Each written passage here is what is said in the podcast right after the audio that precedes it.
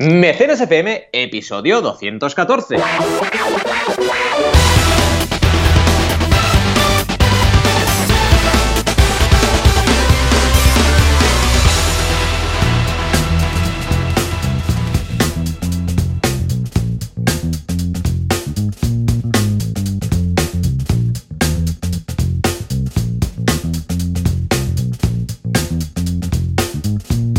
Bienvenidos y bienvenidas a Mecenas FM, el podcast donde hablamos de crowdfunding, crowdfuncio, el señor crowd, que por cierto hace tiempo que no sale el señor crowdfuncio, eh, financiación colectiva y todo aquello que está relacionado con crear proyectos entre todos, crear productos, validarlos con un mercado y lanzarlos, ¿de acuerdo?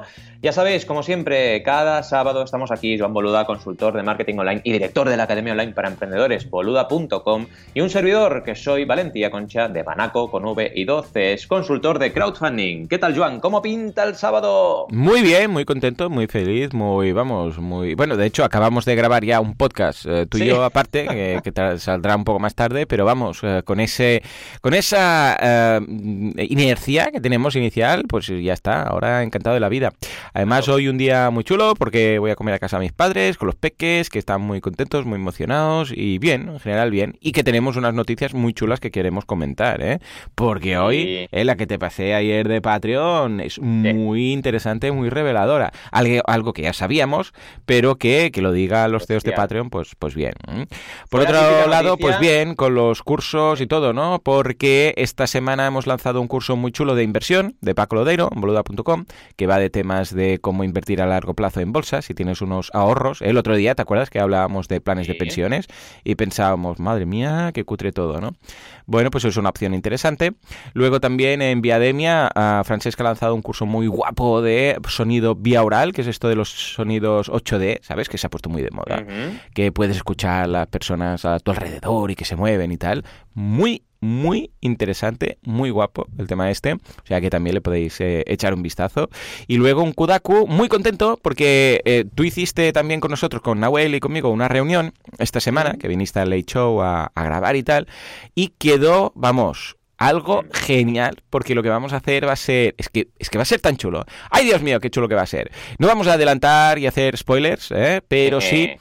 que vamos a decir que Valentí, las sesiones que hace de crowdfunding en Kudaku, ah, van a ser, bueno, ¿cómo lo diríamos? Muy prácticas, muy, muy prácticas este año. Ya lo veréis, ya lo veréis, ¿eh? Pero no, no, no adelantemos acontecimientos. Pero bueno, en todo caso, vas a venir a hacer unas eh, sesiones de crowdfunding en Kudaku, muy chulas, y va muy ligado al tema que eh, hice esta semana con Nahuel, que lo que hicimos fue el análisis de las 18 ideas de negocio que propusieron los, los Kudakers. Entonces hicimos una sesión de brainstorming siguiendo precisamente la guía del emprendedor. Entonces eh, la gente dijo, va, pues una idea de tal, una idea de cual. Hemos votado, han salido cuatro ideas, de las cuales descartamos dos en el análisis final. Y nada, la semana que viene, digo la semana que viene, el mes que viene vamos a hacer el desempate con el análisis de competidores para ver cuál es la más factible.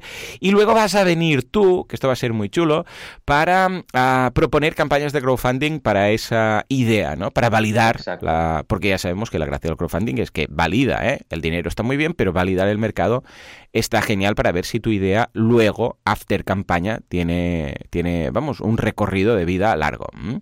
O sea que, mira, todo esto he hecho esta semana. ¿Y qué? Totalmente. Yo la verdad es que también movidita, ¿eh? Se, está, se nota mucho cómo coge inercia el año, ¿eh? En primer lugar, próximos lanzamientos, ¿vale? De campañas, que además os vamos a poner enlaces, os voy a poner enlaces en las notas del programa de las, de las eh, páginas de precampaña, ¿vale? Muy interesante que le echéis un ojo, porque así veréis cómo se aplica todo lo que vamos explicando en tiempo real, ¿vale? Eh, el primero, vas a flipar, bueno, espero que flipes. Se llama Travel Sax, que es un saxo portátil que puedes además tocar en cualquier lado. Puedes tocar en el metro porque puedes ponerte tus cascos, ¿vale? Es pequeñito, te pones tus cascos y tocas saxo en donde te dé la gana Qué y no molestas a nadie, ¿vale? Eh, vaya, es un proyecto que ya cuando me llegó, mm, pelos de punta porque mi abuelo tocaba el saxo, ¿vale? Y ya dije, ay, qué guay, un proyecto de saxo. Además, me encanta el sonido que tienen, pero ya cuando me explicó la innovación tecnológica dije, madre mía, esto será la. Y la verdad es que está siendo un bombazo, ¿eh? La pre-campaña. Un montón de gente con ganas de que se lance, tenemos un montón de correos, bestial, ¿no? Y la segunda es el juego de los mini Josh, que también lo veréis, ¿no? Además, es interesante porque una la lanzaremos en Kickstarter y la otra en Berkami, ¿vale? Y este juego de los mini Josh es una herramienta para las sesiones de coaching. Así que todos aquellos que estéis dedicados al coaching o formación, es muy interesante este proyecto porque será un juego que os permitirá dinamizar las sesiones, ¿vale? Qué guay. Así que muy guay. La verdad es que son dos proyectos que estrenamos ahora en febrero, en febrero y súper, súper ilusionado. Luego deciros que tengo un nuevo lead que mm. te va a encantar, Joan. Ay, ay, Me han contactado los chicos de la Vegabana. ¿Vale? La caravana mm. de Food Truck Vegano. Ah, sí, sí. Me han contactado para hacer una campaña. Tengo reunión con ellos en unos días. Qué ya te contaré, qué chulo. a todos. Pero me han contactado y yo, ¡oh, qué guay! Y además, muy bueno porque les digo, ¡hombre, la Vegabana! ¿No os conoces? Y yo, claro que os conozco, hombre, por favor, porque tal, no sé qué. Y súper encantados también, ¿no? Y, muy bien, con ganas de, trabajar con ellos. Está moviendo un montón el, tema en general, ¿no? Y lo último que quería decir es que me han comentado por sugerencias en los comentarios a ver si podíamos añadir Instagram en la calculadora de objetivos de banaco.com, ¿vale? Ah, y vamos a hacerlo, por supuesto, ¿vale? vamos a añadir la red social Instagram también para que la tengáis, porque de momento teníamos Facebook y Twitter, pero claro, con el pelotazo que ha subido Instagram en los últimos años, pues tenemos que añadir también esta red social porque es muy importante. Claro, pensemos que esta calculadora es de hace dos años, en abril 2016 la hicimos, o sea que y la teníamos hecha antes en mecenas, o sea que tiene tiempo ya. Así que es el momento de añadir también Instagram y, bueno, que tengáis también esta red para, calcular el objetivo de campaña. Recordad que esto está en banaco.com barra calculadora, dejaremos en el enlace, en los enlaces extra del, del episodio el enlace y que podéis saber así un objetivo pesimista, realista y optimista para vuestras campañas. Y lo oh, vamos, a, Vamos a dar es tan útil, yo lo utilizo mucho también para estudios de mercado, ¿eh? para lanzamientos, para ver más o menos eh, cuando se lance una, no una campaña, sino un negocio o un membership o lo que sea, depende un poco de cada producto o un infoproducto, en función de eh, la comunidad que tiene. Entonces, para hacer una aproximación del día que digan, hey, lanzamos el producto, en lugar de una campaña, pues qué aceptación puede tener. Y la verdad es que va muy a la par. O sea, es que es muy parecido, no deja de ser, a ver, quizás hay un poquito más de conversión, porque claro, el producto cuando lo compras en una tienda online o en la web ya eh, lo, descargas al momento o lo recibes al cabo de un par de días y en cambio en una campaña de crowdfunding se tienen que esperar y por eso, claro, hay menos conversión, ¿no? Pero más o menos por ahí va, ¿eh? O sea que, ya ves, una herramienta también muy útil para, análisis de mercado y de lanzamiento de un producto. Exacto. En fin, pues eh, Valentín, si te parece, nos vamos al tema de las noticias y hacemos esos titulares tan guapos, ¿sí? Esa intro, sí, sí. Ay, ay, qué guay. Venga, va. Dale, dale al botón, Juanca.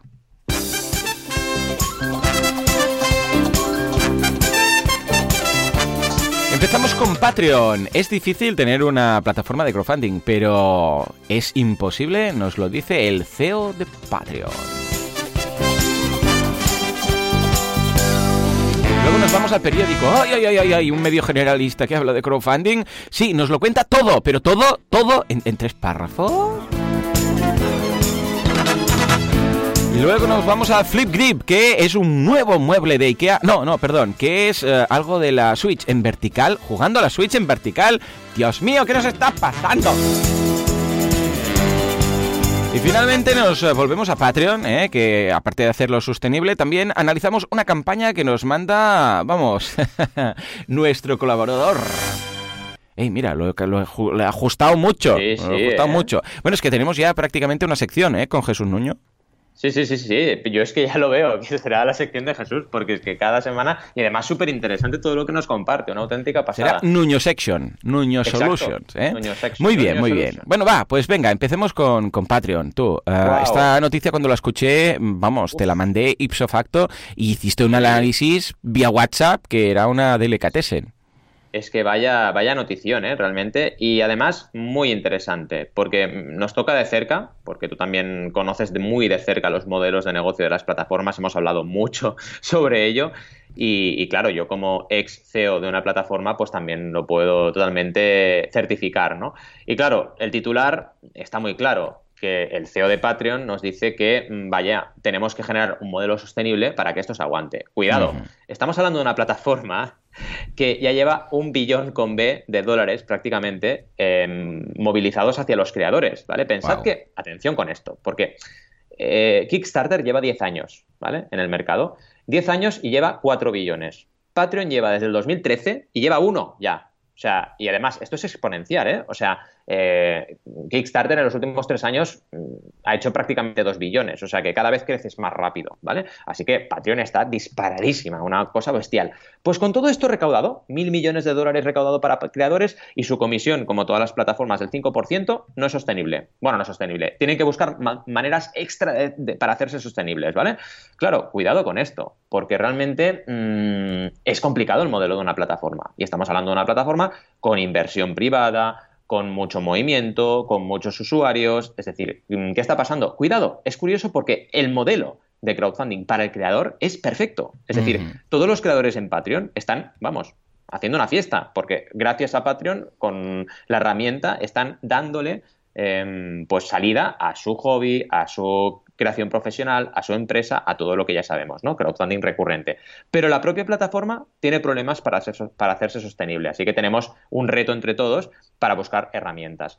Y por lo que se dice en la noticia, súper interesante, es que puede ser que los servicios hmm. jueguen un papel fundamental servicios extra en este, en este camino. Es decir, al final, si Patreon te da una consultoría como la mía, incluida dentro de los servicios, pues a lo mejor eso lo puede cobrar, ¿vale? Lo que no tiene sentido y tampoco es sostenible es que eh, la gente de las plataformas dedique 10 horas a cada proyecto y estén cobrando un 5% a riesgo a comisión de cada proyecto. Es que mm. eso no se aguanta por ningún lado.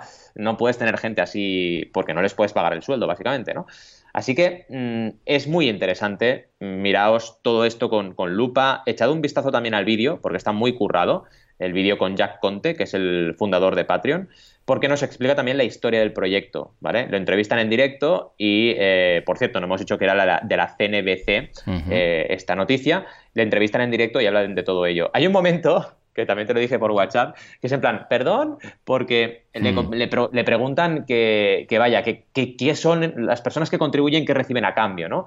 Y, y, Jack, yo supongo que también porque él es artista y vaya, con toda su ilusión y pelos de punta del mundo, no, es que esto es muy bonito y todos participamos como si fuéramos mecenas y patrones de las artes pero luego matiza, bueno, ya, pero la recompensa es muy importante, ¿eh? Y me, ha gustado porque es en plan lo que siempre decimos en mecenas, ¿no? Evidentemente tienes una parte de altruismo cuando participas en una campaña, pero hay una parte fundamental, que es el retorno. No vas a participar en una campaña que el retorno no, no, te, no te aporta nada, ¿no? Y en cambio, una campaña que te aporta sí, porque al final estás pagando en Patreon cada mes, entonces eh, todavía tiene que importarte más el retorno, ¿no? Pero vaya, un súper mega ultra notición. ¿Qué te parece a ti, Joan? Muy bien, muy interesante. Bueno, es algo que ya sabíamos, pero que venga directamente la voz del CEO, pues vamos, indica que es lo que comentábamos, que una plataforma de crowdfunding con el 5% que se guarda, pues es muy difícil y necesita mucha rotación mantenerlo, ¿eh? y sobre todo cuando tienes una infraestructura grande, porque a ver, Berkami, por ejemplo, son cuatro gatos, o sea, son los eh, tres fundadores, un, un programador, poco a poco han ido creciendo y ya estarán aquí cuatro o cinco personas, máximo. Máximo. Mm. Mm. Claro, si esto mismo lo tienes que sostener con 60 personas, ya me explicarás tú qué haces. Y eso que Patreon es recurrente, que es la gracia de todo esto, ¿no? O sea que sí, claro, aquí vemos algunos casos de éxito, pero claro, también hay muchos que, que no funcionan. Entonces, claro, tenemos que considerar que o bien añaden algo extra, como estaba comentando ahora, o dice que en unos pocos años el modelo será, eh, será insostenible. O sea que... Sí, al final, a ver, todo, es cuestión del volumen que lleguen, porque eh, siempre hay, evidentemente, y esto como, como digamos, eh, con enfoque, digamos, de negocio lo ves claro, ¿no? el equilibrio entre tu estructura y gastos fijos y lo que se genera en la plataforma, ¿no? Al final ahí está la clave. A ver, si Kickstarter es sostenible con un 5%, Patreon debería ser más sostenible, lo que decías tú ahora, porque al ser recurrente estás cobrando cada mes eh, y no tienes que preocuparte de captar nuevas campañas, ¿no? Pero quizás el problema está en cómo equilibras tú tu estructura, la gente que da servicio, a, eh, con respecto al número de campañas y el volumen que generas, ¿no?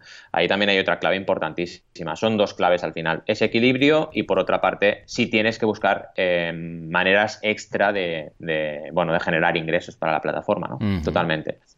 En fin, vamos a por la segunda, ¿vale? Vaya, esta hmm. ya lo has adelantado un poco en el titular. Eh, me hace mucha gracia este, esta noticia que cuidado, lo dejo muy claro, ¿eh? ¿eh? Todos mis respetos al periódico, gracias por hablar de crowdfunding, gracias por haber entrevistado a un crack como Pepe Borrell, que es director general de Crowdcube, ya le conocemos de hace años. Eh, un abrazo enorme, Pepe, desde aquí. Todo eso perfecto, pero cuidado con el titular, ¿vale? Que ya sabéis que con esto somos bastante, bueno, puntillosos, porque el titular es todo lo que tienes que saber sobre el crowdfunding. Ala, y me lanzas un artículo de tres o cuatro párrafos. Pues no, señores, no, no es todo lo que tienes que saber, tienes que saber mucho más, ¿vale? Yo siempre es interesante que hagamos esta reflexión un poco crítica, porque lo que no debemos es caer en la tentación de simplificar las cosas y luego tener problemas, porque si al final eh, te lees este artículo y te piensas que ya lo sabes todo y lanzas tu campaña, te pegas una leche, que te, acuerdas del crowdfunding y tres pares de narices, ¿no? Entonces, cuidado, ¿no? Mm, dicho esto, el artículo está muy bien, ¿vale? Sí que tengo que hacer un matiz también técnico, pero bueno, a nivel de, digamos, contenido, está bien, es un contenido súper introductorio, vaya. Eh, nos habla mucho de, inversión, porque Pepe, no en vano, Pepe es el CEO de Crowdcube, eh, bueno, CEO, director general de Crowdcube España, ya sabéis que ahora se han integrado, de hecho, del sur de Europa, no solo España, ¿vale? Eh, Portugal también incluye su zona, ¿vale? ya sabéis que Crowdcube ahora se ha integrado con UK, ¿vale? Em, y muy interesante, digamos, lo que nos va comentando sobre el informe también de financiación participativa, crowdfunding en España, que es el informe de Universo Crowdfunding, pero la cosa se tuerce un poco que es algo muy básico, ¿eh? cuando habla de modelos, el tipo de crowdfunding. Porque el tipo de crowdfunding, primero, hacen cuatro, ¿vale? Que yo ya sabéis que defino cinco, pero eso lo puedo pasar porque hay mucha, mucha literatura y mucho experto que solo define cuatro. O sea, se deja él donación por o a través de recompensas, el híbrido, que yo siempre lo incluyo, ¿vale? Pero es que se inventa uno, esto es lo que más me gusta, ¿vale?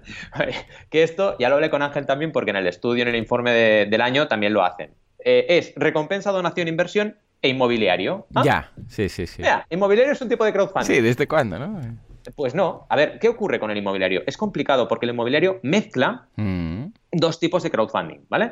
Hay plataformas de crowdfunding inmobiliario que mezclan lending e inversión. Es decir, tú puedes eh, dar préstamos a los promotores inmobiliarios o invertir eh, como un promotor más dentro de una promoción inmobiliaria. Entonces, es un híbrido también, pero claro, lo que ocurre es que el, inmobiliario como tal no es un tipo de crowdfunding, porque si tú defines un criterio y el criterio es el retorno, eh, el retorno es un producto o servicio. Donación, el retorno es una donación, ¿vale? Tú haces una donación y te, sientes bien. El de inversión, el retorno es una parte de equity. El de préstamo, el retorno es también eh, un, un, retorno del tipo de interés que te dan, ¿vale? Es decir, todo está en base al retorno. ¿Y el inmobiliario qué? ¿Te dan un piso? No. ¿El inmobiliario que te dan? Pues un retorno de la inversión, ¿no? Es lo mismo que el de inversión, con lo cual es un tipo de inversión. Este crowdfunding es una categoría del crowdfunding de inversión. Porque lo que no puedes hacer es, vamos a definir los tipos de crowdfunding y a la mitad cambio el criterio. Y cuando era siempre el criterio el retorno que yo doy, en el inmobiliario no. Eh, lo pongo porque, bueno, porque me gusta, porque es muy grande. Pues no. O sea, al final tienes que fijar un criterio homogéneo, ¿no? Y básicamente esta es la crítica súper friki técnica que hago, ¿no? Que el crowdfunding inmobiliario no deja de ser un crowdfunding de inversión. Ahora, sí que me parece interesante eh, tenerlo en cuenta en estudios y tal, decir, bueno, es que hay eh, una categoría de crowdfunding inversión, que es el crowdfunding inmobiliario, que está creciendo mucho. Vale, perfecto, perfecto. Pero esto es como decir crowdfunding de startups o crowdfunding de libros o crowdfunding, no, no son tipos de crowdfunding, son categorías dentro de un tipo de crowdfunding. Claro. Eh, pero vaya, aparte de esto, el artículo muy recomendable para hacer un pequeño, como decimos en catalán, tastech, ¿no? una pequeña cata del crowdfunding. ¿Qué te parece, Joan? Me parece ideal, fantástico y bueno, es lo bueno y lo malo, ¿no? Que se habla de crowdfunding, no tan bien como se debería hacer, pero al menos, bueno, va sonando, o sea que en ese sentido, genial. Es simplemente ojo con los titulares, ya está. Sí, sí, sí. Bueno, y llegamos a la más interesante, ¿no? Esta, esta te tiene que, vamos, te tiene que molar, ¿no? Esta es, eh, vamos, eh, no sé, no sé cómo contarlo, pero vamos, eh, me parece, es que sabes qué pasa, que todo lo que sean ideas un poco locas, usando una tecnología ya existente para de alguna forma no pensada, un poco out of the box, generar algo, algún complemento, algo que que sea para jugar de otra forma, en este caso para jugar de otra forma, pero para utilizar esa tecnología de otra forma que no estaba pensada, como por ejemplo lo de los 8D, ¿no? que utiliza los auriculares y la forma de trabajar eh, el sonido para que con un auricular normal parezca que estemos envueltos ¿eh? con las personas o sonidos y tal. Pues esto lo veo un hack tan chulo que me encanta. A ver, eh, se trata ni menos que de jugar en la Switch, pero poniendo la consola en vertical, rollo Nintendo, ¿no? Ahí digo, rollo Game Boy, ¿no? Correcto, rollo Game Boy. El rollo es que además te lo venden súper bien, ¿eh? O sea, tenéis que entrar en esta noticia y darle al play, porque el vídeo te lo explican súper bien. Además, es un vídeo corto, muy trabajado. Esto también es pre-campaña, ¿eh? Hoy está saliendo un monográfico de pre-campañas. Acordaos de las dos que he mencionado antes y ahora esta, porque están haciendo pre-campaña. Sabéis la Nintendo Switch, ¿vale? La Nintendo Switch es la consola portátil nueva de Nintendo, que es sobremesa y portátil, que es horizontal, ¿vale? Tienes la pantalla en horizontal, como si fuera eh, cuando el teléfono lo pones en horizontal para jugar a un juego, pues lo mismo, ¿no? Pues se han inventado un modo de enganche de los dos mandos laterales de la consola para poder girarla y jugar en vertical. Y con un justificante. Todos los juegos, acordaos los típicos juegos de los 80 y más allá, ¿no? Los típicos que hay una nave y vas disparando, el de marcianitos, pues todos estos, el formato vertical es mucho mejor, porque permite que tú te tengas un scroll como si fuera una web, ¿vale? También para navegar en internet, vaya. Tienes un scroll que es un scroll vertical y esto le da un rollo al juego muy interesante. O los típicos juegos que eran de ir subiendo el Donkey Kong, ¿no? Sí. Vas subiendo por, por una construcción hasta que llegas arriba que está el jefe. Todos esos juegos, si tienes una pantalla en vertical, es mucho más chulo. Los típicos juegos de arcade, ¿no? Que hay muchísimos de, de ese tipo. Pues se han inventado este hackeo y está chulísimo porque además no solo es el hackeo del hardware, que te permite conectar los mandos así, sino que además están haciendo ya contactos con desarrolladores para que hagan una versión vertical de los juegos. Ahí está, claro, aquí está la clave, porque todo esto está muy bien, pero claro, si el juego no está preparado, esto no es como, yo sé, el, iPhone que lo giras y plups, todo se, arregla, ¿no? La Switch eh, la giras y queda todo del queda todo de lado, o sea, en ese sentido no está preparado. Y esto es súper interesante. Y perdonad, porque había perdido un detalle por el camino, hmm. ¿vale? Y estoy mirando. Vale, había perdido un detalle por el camino. He dicho que era pre-campaña y no. Este artículo llega en post-campaña, porque ya hay campaña. Oh, muy bien. Tenemos dónde está. Está en Kickstarter y se llama Flip Grip, ¿vale? Que no lo habíamos dicho. Y ya tuvo éxito. Tuvo 8.270 mecenas que contribuyeron 140.000, casi 141.000 dólares, ¿vale? Así que es post campaña, cuidado, ¿eh? Mira, también nos sirve porque hemos hablado de pre-campaña y cuando llegas a éxito en campaña, fijaos lo que ocurre. Un montón de medios hablan de ti, lógico, porque has tenido éxito. Así que también es interesante, ¿vale? Y vaya, muy interesante echar un vistazo a la campaña y analizarla con más... aunque el vídeo, todo lo que os he explicado es mirando el vídeo de la noticia, ¿eh? O sea que tienes un montón de información. Pero vaya, me parece súper, súper, súper interesante este hackeo que han hecho. Muy interesante. Totalmente, muy, muy interesante. Sobre todo los que estáis apuntados al, a la Nintendo Switch Online, tal y cual. Porque hay varios juegos que se juegan en vertical, para entendernos, pero que, ¿qué pasa? Que quedan las franjas negras eh, a, los lados. ¿eh? Entonces, lo que han hecho la campaña, que claro, esto es lo que yo me preocupaba, lo que han hecho la campaña es hacer incluso un listado de todos los juegos que ahora quedan en formato mm, vertical, para entendernos así como raro, ¿no? Y eh, puedes ver los que ya están en la Switch propiamente, sobre todo los antiguos, os digo, los que estáis apuntados en la Nintendo Switch Online, que tenéis acceso a los juegos antiguos, y los que van a llegar. Y entonces ahí encaja más este, este formato en vertical. ¿eh? Muy bien, muy bien. Muy bien, la verdad es que es súper noticia y además me encanta, cuidado con esto, ¿eh? porque es la típica pregunta de ¿por qué no lo ha hecho Nintendo? ¿no? Eh, esto pasa, hay un montón, es que yo ya he hecho muchos monográficos de Switch Funding, porque hay un montón de, de, elementos, de gadgets, de ideas para software que se han hecho alrededor de la Switch. Y esto pasa un montón en muchos sectores. Cuando se sale un producto que tiene mucho éxito, hay un montón de campañas de crowdfunding que mejoran o complementan esa innovación. Y es lo que está ocurriendo ahora con, la Switch en crowdfunding. Bestial, la verdad es que bestial. Muy bien. Y bueno, vamos a por la pregunta, ¿no? Venga, va. Tenemos ahí un preguntón. Ah, venga, eh, la verdad es que... Eh, Juanca, venga, dale, dale. Ahí. Muy bien, muy bien. Venga, y nos la manda Jesús Nuño, eh, nuestro colaborador habitual. y nos habla de una campaña en Patreon, precisamente, y muy conocida. Es ni más ni menos que C de Ciencia, ¿verdad?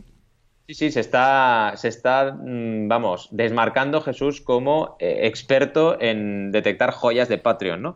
Y la verdad es que está muy bien. Em, dice él, bueno, él nos comenta que, que, qué opinamos esta campaña, ¿no? ¿Qué opinamos este canal de ciencia que ha lanzado esa campaña en Patreon, que lleva tiempo ya con la campaña en Patreon. Em, y está muy bien porque eh, nos hace un poco una reflexión sobre el enlace entre su canal de YouTube, cosa muy importante, y Patreon, ¿vale? En primer lugar, la cantidad de suscriptores que tiene en su canal, que es más de un millón de suscriptores en su canal C de Ciencia, ¿vale? Que es un canal que habla evidentemente de ciencia, ¿vale? En YouTube. Claro, de ahí nos pasamos a Patreon y esto es lo que primero quiero matizar y quiero, digamos, aportar tras la pregunta de, Jesús. Y lleva 208, 208, repito, Patreons, ¿vale? Entonces, primero, felicidades a la gente de CD Ciencia, porque hay poca gente que tenga tan buenos resultados en Patreon con algo, un contenido 100% en español, en castellano, ¿vale? Y en segundo lugar, fijaos la conversión. O sea, tienen un millón, un millón de suscriptores, ¿eh? Y tienen 200 mecenas en Patreon. O sea, eh, vaya, mm, hay que trabajarlo bien, hay que trabajarlo con mucha conciencia. No digo que tengas que llegar a un millón para hacer un Patreon, ¿eh? cuidado, no estoy diciendo esto. Pero cuidado porque dependiendo de tu estrategia, dependiendo de cuál sea tu canal, dependiendo de tu hmm. contenido, tu conversión será mayor o menor. Pero lo que es indudable es que para lanzar un Patreon tienes que tener una comunidad previa, prácticamente, ¿vale? Así como en crowdfunding de recompensa la puedes ir desarrollando en pre-campaña y llegas perfectamente bien. En Patreon, si cabe, es aún más importante, sobre todo la generación de contenido. Claro, al final, pensad que Patreon es recurrente, así que tú pagas cada mes por tener un retorno cada mes y hasta que no veas de qué palo va el contenido que ofrece un creador, no vas a pagar cada mes por algo. Entonces, primero, seas youtuber, seas podcaster, seas blogger o estés creando un modelo de suscripción mensual que quieras lanzar en Patreon, primero genera contenido para demostrar tu calidad, para demostrar lo que haces, que lo haces bien, y a partir de ahí planteate tu campaña y tu estrategia. ¿no? Ese sería un poco mi, mi feedback para Jesús. Pero vaya, que me parece muy bien, sobre todo puntos positivos, que haya un canal en español que se haya atrevido a hacer Patreon y lo está haciendo también, ¿vale? Y sin analizar la campaña, porque no es lo que toca ahora, vaya, súper bien por esta parte. Y por la otra, la reflexión de cuidado con la conversión, porque hace falta un trabajo previo muy bestia como el que ha hecho esta, gente para tener, para tener un Patreon bien, bien planteado, ¿no? ¿Cómo lo ves, Juan? Muy bien, súper interesante. Es curioso la, poca conversión que hay, porque, a ver, tampoco es que nos esperábamos 500.000, pero sí, no sé, llegar a los 1.000, algo parecido, ¿no? Por ejemplo, el canal de Altozano, que son colegas y tal, a ver, Altozano, Patreon para darnos una idea, ¿no? Aquí lo tenemos. Patreon ahora tiene, estamos en, porque tiene, que también por ahí, por ahí, ¿no? De, mm. seguidores en YouTube, tiene 1149, en este caso. Mayor la conversión. Eh, claro, sí, sí. entonces deberíamos ver por qué ha habido esta conversión. Quizás es porque no hay un, CTA lo suficientemente destacado, porque quizás las recompensas no acaban de ser del todo. La analizaremos más a fondo, ¿no? Estoy viendo algo muy raro, Joan. A ver, dime. podrías poner, podrías poner, Juanca podría poner algo así en plan algo así como. Sí, pon algo, por favor. Sí. Hombre, no, de misterio. No, esto no, esto es para concurso. Quita, quita, pon otra cosa, algo, lo que sea. Mira. Vale, no sé yo. Sí, eso, un grito. Páralo, páralo. Juanca, a ver, Si te vas a las recompensas y sumas el número de mecenas, salen más mecenas que los que hay arriba de todo en el sumatorio. O sea, esto es muy raro. Ostras, eh, por porque claro, un mecenas no puede tener dos. Por 5 hay 51. Por 10 hay 28 y por 15 hay 15 y por 57 suma mucho más de 200, pero si vas al sumatorio hay 208.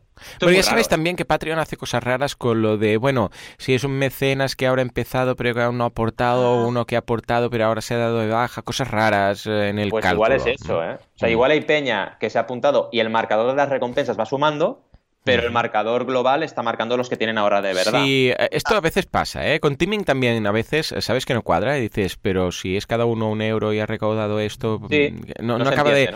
Pero vamos, eh, que, que, vamos, igual resulta que estamos en pleno proceso de cambio, entonces hay más gente que se ha apuntado o que se ha desapuntado y tal.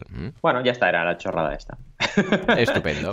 Pues nada, a ver, yo lo veo bien, ya te digo, pero si acaso nos lo apuntamos para analizar para la semana siguiente o la otra, como campaña y así de paso vemos si le podemos dar algún consejillo, conciencia. Perfecto, perfecto. Estupendo. Pues venga, va, ahora sí. Nos vamos a las campañas.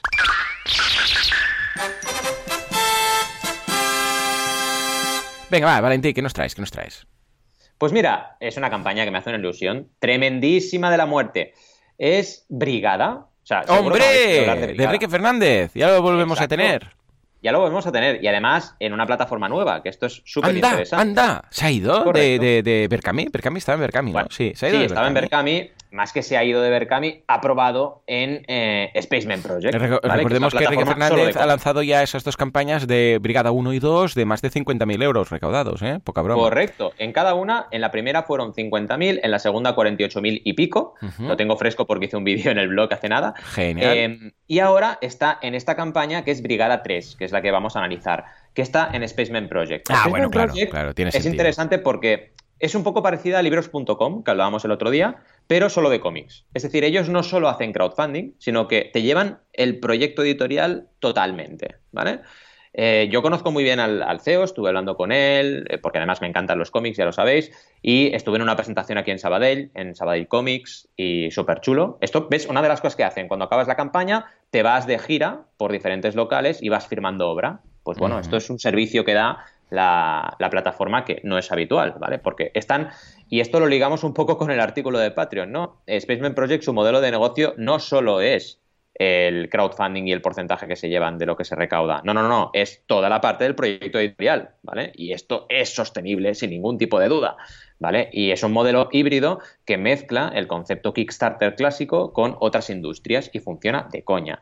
A nivel de plataforma, y ya después del mini monográfico de Spaceman Project, nos vamos a la campaña. Vaya nombre, ¿eh? por eso también Spaceman Project.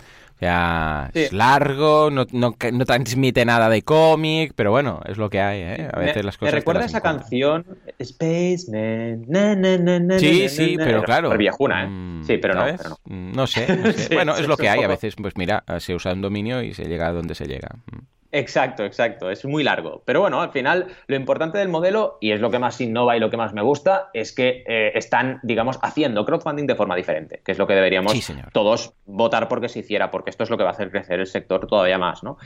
¿A dónde voy? Mm, vamos un poco a, datos, porque eh, Enrique es un creador ya veterano, con unos resultados bestiales hasta el día de hoy. El objetivo de la campaña es altito, ¿eh? 38.500 euros, cuidadito. Es un objetivo bastante, bastante fuerte. Pero bueno, considerando que viene ya de la... es la tercera de dos campañas que ya han recaudado más de eso. Mm.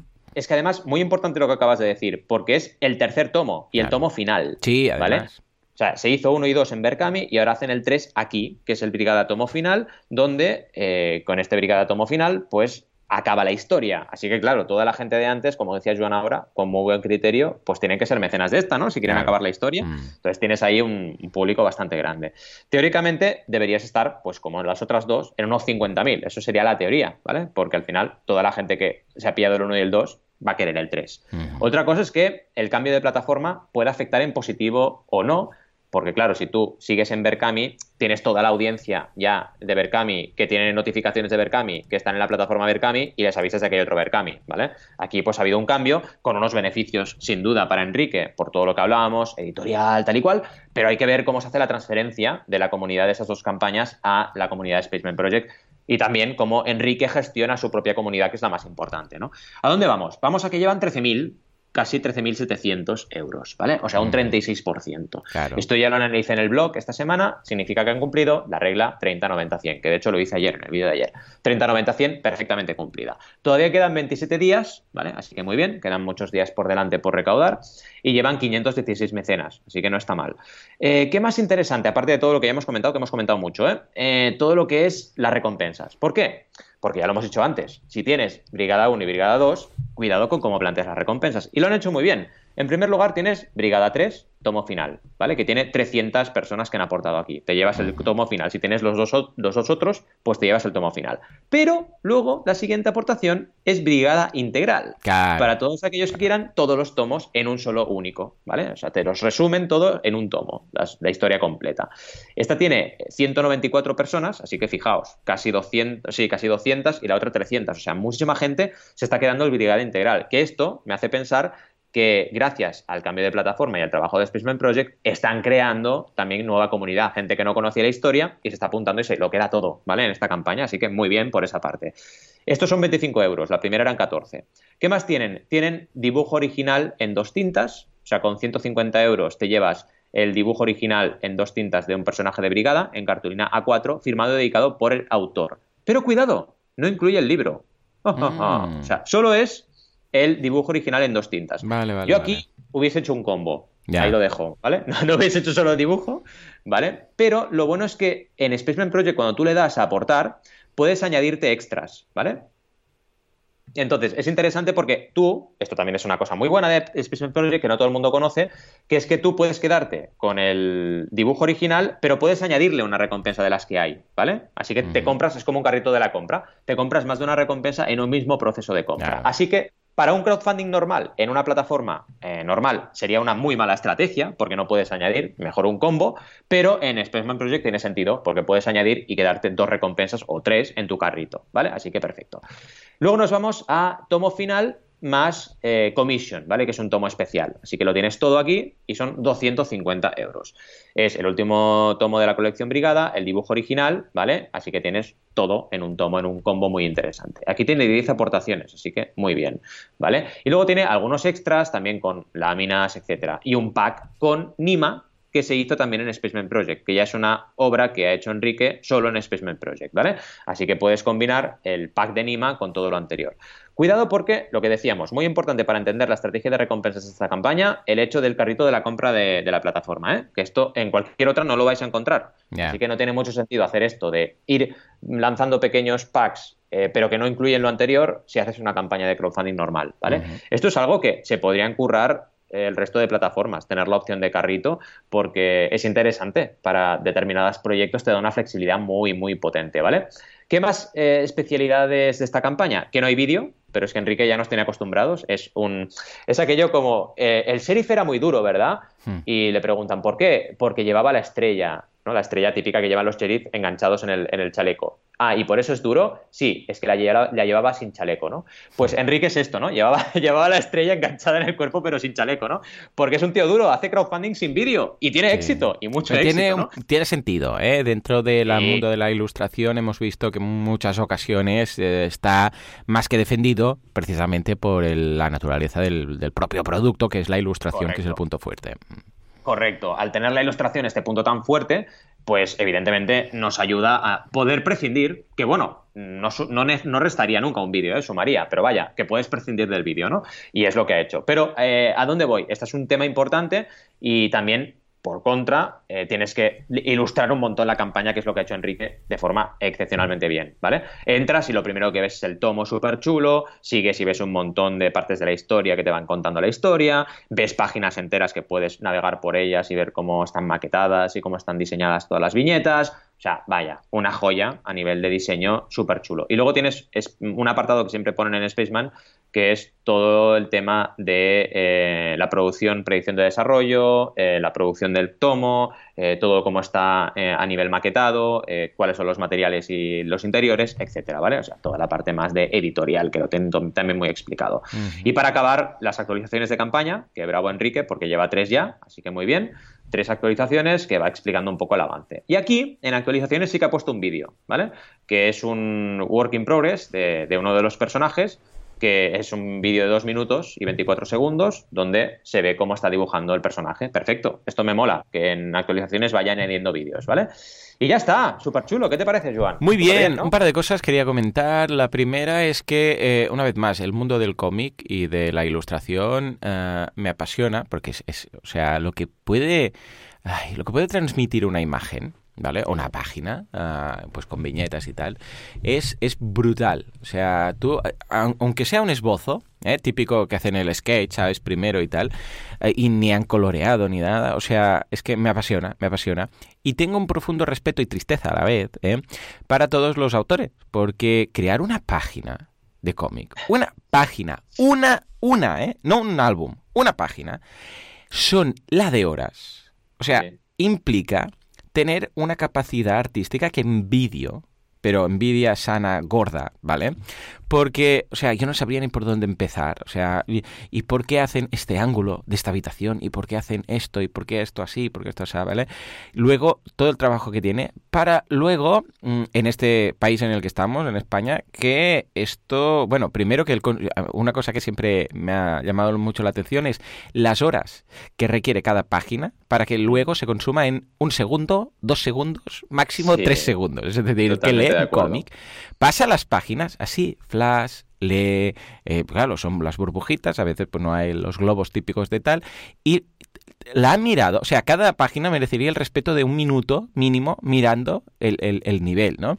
Sobre todo dependiendo del cómic, ¿no? Pero que luego se consume, pam, pam, pam, y dices, madre mía, algo que he tardado 40 yo sé, semanas en hacerlo, se lo ha polido en 40 minutos, por decir mucho. ¿eh? En fin, esto por un lado, ¿vale? Y que es una pena que en España el mundo del cómic y el sector del cómic eh, eh, esté, pues, que parece el hermano feo de la familia comparado en un mercado tan cercano como es el de Francia, que ahí funciona, mm, bueno, tiene una fuerza el, sector del cómic y todo esto, vamos, brutal, pero brutal, ¿eh? No tiene nada que ver. Y, estamos tocando frontera con frontera, en fin, cosas de esas que nunca entenderé. O sea que desde a mí, desde aquí un saludo, un abrazo y mi más profunda, vamos, em, mi más profundo respeto a todos los artistas de cómic, porque es que es un trabajazo que nunca, nunca mm, se recompensa realmente. Esto por un lado. Y por otro lado, dicho hecho este rant, es eh, lo único que veo raro, ¿vale? En este campo. Bueno, punto negativo, por decirlo así. A ver, él se ha mantenido muy eh, con sus principios, es decir, a las dos campañas primeras él pedía 39.000 euros y en este caso 38.500, o sea, ha bajado 500 euros, o sea, se mantiene, no va a pedir más por ser más conocido o por asegurarse que ya tiene pues una base de audiencia o de lectores. Por otro lado, que ha subido el precio de, 13 a 14 euros del, cómic como tal, es curioso porque ha bajado el objetivo, pero ha subido el precio del, del cómic, es algo, bueno, curioso. Y luego lo único que diría es que, ostras, el primer, la, el primer cómic, el primer Brigada fue en 2012, ¿vale? El segundo mm. fue en 2014, pasaron dos años, que es relativamente aceptable. Pero aquí han pasado cinco años, desde el 2014 hasta el 2019. Aquí lo único que podría llegar a ver que, a ver, para los fans más aférrimos no habrá problema, pero alguien que en 2012 compró el primero igual, pues le ha cambiado ya la vida un poco lo suficiente como para ya no seguir leyendo cómics, ¿vale? Ojo, depende de quién, ¿eh? Porque hay, escucha, eh, algunos que nos gusta el cómic que sí, pero que se puede haber perdido parte del interés, mm, porque del 1 al 2 también fijémonos que hay un, un poquito de bajona, ¿no? De, de recaudación y eh, bueno, quiere decir pues que algunas personas compraron el primero, pero luego ya no siguieron. Y estoy muy, muy interesado en ver qué pasa con, esta tercera, ¿no? Porque el primer cómic fueron 1913 mecenas, el segundo fueron más, fueron 1548, pero menos recaudación. Y estoy muy interesado en ver qué pasa este para culminar el, tema. Yo entiendo que, bueno, Enrique es un mega crack y habrá tenido trabajo a, a punta pala y esto lo habrá ido, bueno, pues eh, atrasando porque tenía otras cosas que hacer y ya está. Y espero y deseo que esto lo haya lanzado porque se lo han pedido. O sea, han sido los fans de saga el tercero que estamos esperando, ¿no? Pero cinco años considero que son muchos años para hacer una, Estoy de acuerdo contigo. Mm. Pero claro, cada uno tiene sus, pues, pues, su vida y sus cosas, ¿no? seguro que si no ha podido ha sido porque no ha podido. Totalmente, y es muy interesante tu, tu, reflexión. Bueno, a ver, si George Lucas tardó lo que tardó en lanzar el episodio 1, 2 y 3, pero claro, estamos hablando de... Bueno, pero en ese caso yo creo que George Lucas fue, eso ya lo daba por cerrado, y fue porque, mira, hey, te lo piden mucho, vas a hacer una pasta de la hostia, lanza esto. Y dijo, bueno, va, voy a firmar. ¿Dónde se firma que yo he mirado esto? En cambio, Enrique tiene que hacer los dibujos, ¿eh? Y tiene que pintarlo, tiene que hacerlo todo él. No es que diga, sí, voy a dar el ok, que me lo haga alguien, ¿no? Si lo que tiene que hacer él. Y eso es tiempo, es lo que decíamos. Cada página es una barbaridad de tiempo. Pero mucho, además con el tipo de estilo que tiene Enrique. Mm. Totalmente. Yo, de hecho, bueno, ya sabéis que yo estuve dibujando cómics en Joso Comic y vaya, sé lo que es, lo que se, se, sufre para hacer una página. O sea, vaya, 100% suscribo todas tus palabras, de la primera a la última y mi admiración total y mi envidia sana también para los creadores de cómic, que mm. los admiro, los admiro totalmente. Totalmente, no, no, de verdad, ¿eh? Cada, yo, yo en su momento también me gustaba mucho el tema de dibujar y tal, y estuve haciendo mis pinitos y tal, pero cuando me di cuenta de la, de horas que tenías que pasar, porque eran muchas, y que cuando acababas un proyecto, eh, bueno, vuelve a empezar desde cero con otro, o sea, no puedes aprovechar nada. No es como el código, que dices, bueno, he aprendido a hacer este código y ahora lo copio, lo pego, lo uso en otra web. No. no, no, es, vale, pues ahora otra. Cada página no podías aprovechar nada de la anterior, ¿vale? No es como el dibujo vectorial que tú dices, bueno, pues tengo unas caras. No, no, no. Estamos hablando de empieza desde cero y que te quede todo perfecto, igual y todo. Bueno, eh, que cuando luego vi eh, como se, lo poco que se valora este gran esfuerzo, que dije, Uy, me voy de este sector porque es que, mm, vamos, voy a estar frustrado toda la vida. ¿eh? O sea que, muy bien. Y por eso me gusta ahora pues participar en campañas. ¿eh? Y precisamente de ilustraciones va mi campaña, ¿no? Porque, a ver, uh, Juanca, porfa, lanza algo ahí. Perfecto. Porque vamos a hablar de Ross Train is creating illustrations and YouTube videos. Es, un, bueno, es un ilustrador que tiene un, un uh, estilazo brutal que me encanta, estilo manga, para entendernos. Tiene una campaña en Patreon que está funcionando muy bien. De momento solamente tiene un objetivo ampliado porque no lo ha conseguido. Es del 21% que tiene y dice que mandará un regalo a todos los patrones Patreons o a los patrones. Ah, claro, una vez más, esto es un objetivo ampliado muy bonito, pero escucha, es de una sola vez. Entonces, eh, claro, este este eh, objetivo, recordemos que llegar, porque no dice cuánto recauda, bueno, no dice cuánto recauda, pero hay 974 patrones. Entonces tú puedes empezar a multiplicar, pues dices, bueno, si hay la de un euro, hay la de 3 euros, hay la de 5 euros, eh, más o menos, y una de 100 euros que ya se va suponiendo que yo qué sé, pues cada uno le dé pues 2 euros, entre 2, 3 euros, ¿vale? Que va a ir por ahí el tema, pues estará haciendo 2.000, 3.000, 4.000 euros. Por ahí, ¿no? Bueno, pues claro, esto es lo que vas a recaudar cada, cada mes. Entonces, eh, decir, bueno, te voy a mandar un día un dibujo o una lámina o un algo, mm, claro, no es recurrente. O sea, que los objetivos recurrentes y los eh, objetivos ampliados recurrentes y las recompensas también. Entonces, de recompensas, ¿qué tiene? Pues breakfast, eh, le, le ha puesto nombre de comida. Tenemos Breakfast, que es a partir de un euro, bueno, un dólar, recordemos que esto aún va por dólares, porque Patreon no se pone las pilas aquí. Bueno, pero visto cómo va, no me extraña, ¿no? Que no diga ahora, vamos a traducir, ¿no? O sea, que bien, ¿y qué tienes? Pues un Eternal Thank You, que dices, ya está. No, también tienes acceso al Behind the Scenes, que esto va bien, y te puedes apuntar a la comunidad. Luego tenemos Lunch, que es la comida, 3 eh, dólares, y tienes también todo lo anterior, pero además fotos en eh, alta resolución, encuestas para eh, participar en la, opinión de lo que opina la gente de por dónde, qué debería dibujar, este tipo de cosas. Y luego nos tenemos, eh, tenemos a dinner, que es la cena, ¿no? Que es todo lo otro que teníamos. Ojo, esto lo está cobrando por ilustración, En este caso. Y tiene además el Classic Video Demo, que es una, bueno, parecido a lo que mm, comentábamos ahora del proceso este de creación y puedes ver cómo dibuja él y estas cosas. Y luego tienen el de, el de Snack, que son 10 euros, que tienes un Hideout Start Show, que es ah, un vídeo para ver cómo él trabaja y además tienes las, eh, los PSD, que son los Photoshop, tienes una, una, guía de ilustración y finalmente nos vamos a los postres, eh, que son 100 dólares en este caso, que es para los fans, que incluye merchandising, eh, que incluye pues todas estas cosillas que comentamos desde, vamos, llaveros, historias y tal, ¿no? Es interesante, es interesante. Yo modificaría ciertas cosas, pero se nota sobre todo que detrás tiene comunidad, que es lo que siempre decimos, es que sin comunidad es difícil lanzar un proyecto o lanzar una campaña de crowdfunding, ¿no? En este caso, ah, en Facebook son más de 250.000 personas. Ojo, poca broma. En Twitter tiene más de 62.000 personas que le están siguiendo y en YouTube 800.000. O sea que, claro, es cuando funciona. Y aquí fijémonos que la conversión sí que encaja bastante. Es decir, ostras, pues si tiene 800.000, tener aquí prácticamente 1.000 seguidores en Patreon o 1.000 patrones, esto encaja más ¿eh? con el tipo de conversión que tienes de estas redes sociales. ¿Cómo lo ves, Valentín? Pues la verdad es que es súper interesante lo que hace este artista. Y me gusta, una cosa que me gusta, y además, bueno, suscribo todo lo que dices, ¿no? Me gusta cómo mm, mezcla lo que es el arte de dibujar con YouTube, con al final lo audiovisual, ¿no? Creo que esto es un potencial interesante. Aparte el tío es guapete, con lo cual eso también le da un punto a favor de, digamos, todos los seguidores que debe tener y seguidoras que debe tener, pues también es interesante tener una buena presencia ante la cámara. Y, vaya, y es un artista como la copa de un pino. Y me ha gustado mucho también cómo trabaja, cómo ha trabajado su Patreon a nivel diseño. Creo que es una, vamos, un grandioso ejemplo de cómo hacer las cosas a nivel diseño. Porque por una parte él tiene vídeo y un vídeo trabajado y por la otra eh, los titulares los ha cuidado y los ha dibujado. Cada recompensa tiene un dibujito también, súper chulo, súper cute, súper mono. Eh, tiene un montón de vídeos donde muestra lo que hace, que es muy importante. Eh, al final se muestra él mismo dibujando y grabado por una cámara. y eso es interesante porque ves el contenido que te ofrece, básicamente. ¿no?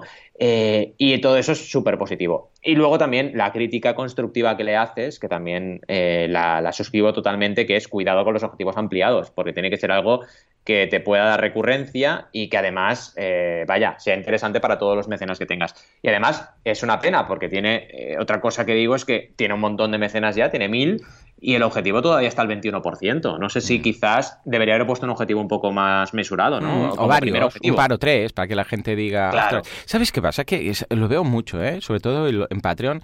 Es gente mm. que tiene un potencial muy potente, porque, mira, valga la redundancia, porque tiene la comunidad, lo han creado, la gente les sigue, no sé qué, están dispuestos a pagar por ello y tal, y montan el, el Patreon sin tener ni la más remota idea de lo que se están haciendo. O sea, sin tener...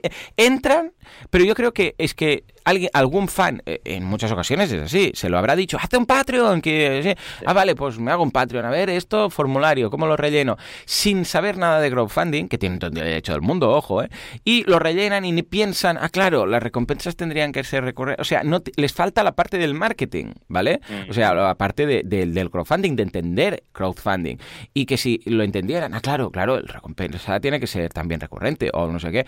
Y entonces lo van aprendiendo, pero a base de trial and eh, error, sea, de, prueba y error. Que, que, un día se dará cuenta, ostras, no acabo de convertir más, ostras, la gente se desapunta, ostras, no sé qué. Entonces dirá, ah, claro, porque, pero esto lo van a saber a posteriori. A ver, como es una campaña de crowdfunding recurrente, pues no hay problema porque lo pueden encauzar, ¿no? Eh, no es una de, crowdfunding tradicional, ¿eh?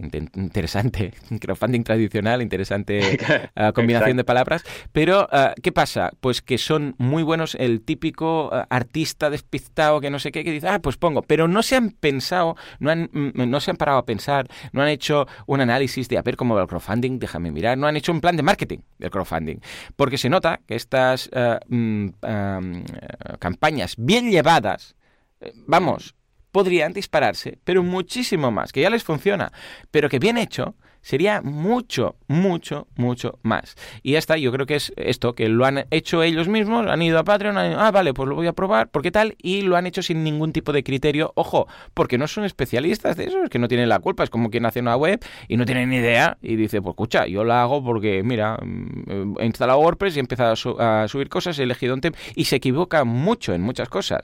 Pero bueno, la gracia del crowdfunding recurrente es que no está limitado a 30, 40 días, sino que se puede encauzar, ¿no? Pero esto lo veo cada vez más. No sé si es lo que eh, también puedes eh, considerar tú, ¿no? Pero vamos, lo veo mucho, ¿no?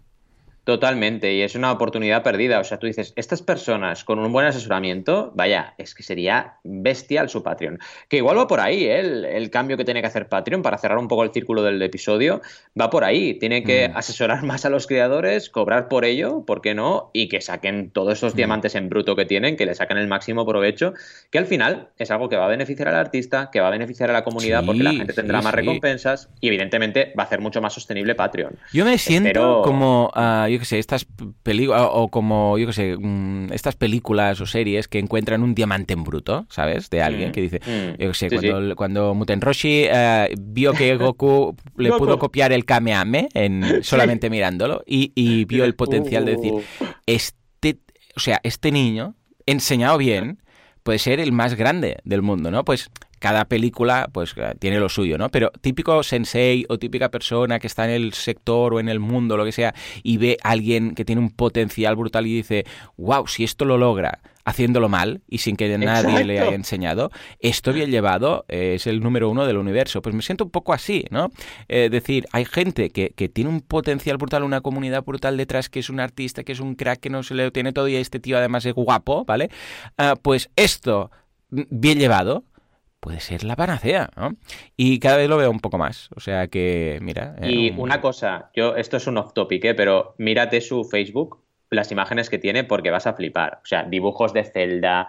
Sí, sí, sí, lo he visto, Más Bros. Bueno, tiene de todo. Y es una pasada, es una caña este tío como dibuja, ¿eh? O sea, es una cosa increíble. Bestial, bestial. Sí, sí. Eh, nada, un poco para ir concluyendo, ¿no? Porque hemos tenido un programa súper, súper interesante, con una escaleta súper, súper interesante también. Y evidentemente, eh, lo primero y más importante, que estáis ahí detrás cada semana escuchándonos y vamos a repasar un poco el contenido que hemos tenido, que como decíamos ha sido muy interesante. En primer lugar, hemos tenido esa noticia de Patreon con este modelo sostenible o no tanto, la noticia super flash del periódico que nos cuenta todo sobre el crowdfunding y ese maravilloso flip grip esa opción para jugar a la Switch en vertical. Luego la duda de Jesús, que ya casi tiene una sección fija. Muchas gracias Jesús una vez más por estar ahí y por compartirnos esta campaña de CD Ciencia. Y luego las dos campañas, como siempre, Brigada, que ha sido bestial ese análisis que hemos hecho del tomo 3 y del cambio de plataforma, etcétera, y Rosdraus, que es la mítica y maravillosa campaña que acabamos de analizar de este Mega Ultra Crack. Una vez más, gracias por estar ahí cada semana, gracias por acompañarnos, gracias por seguir con nosotros en el camino del Crowfucio y nos vemos dentro de 7 días. Adiós.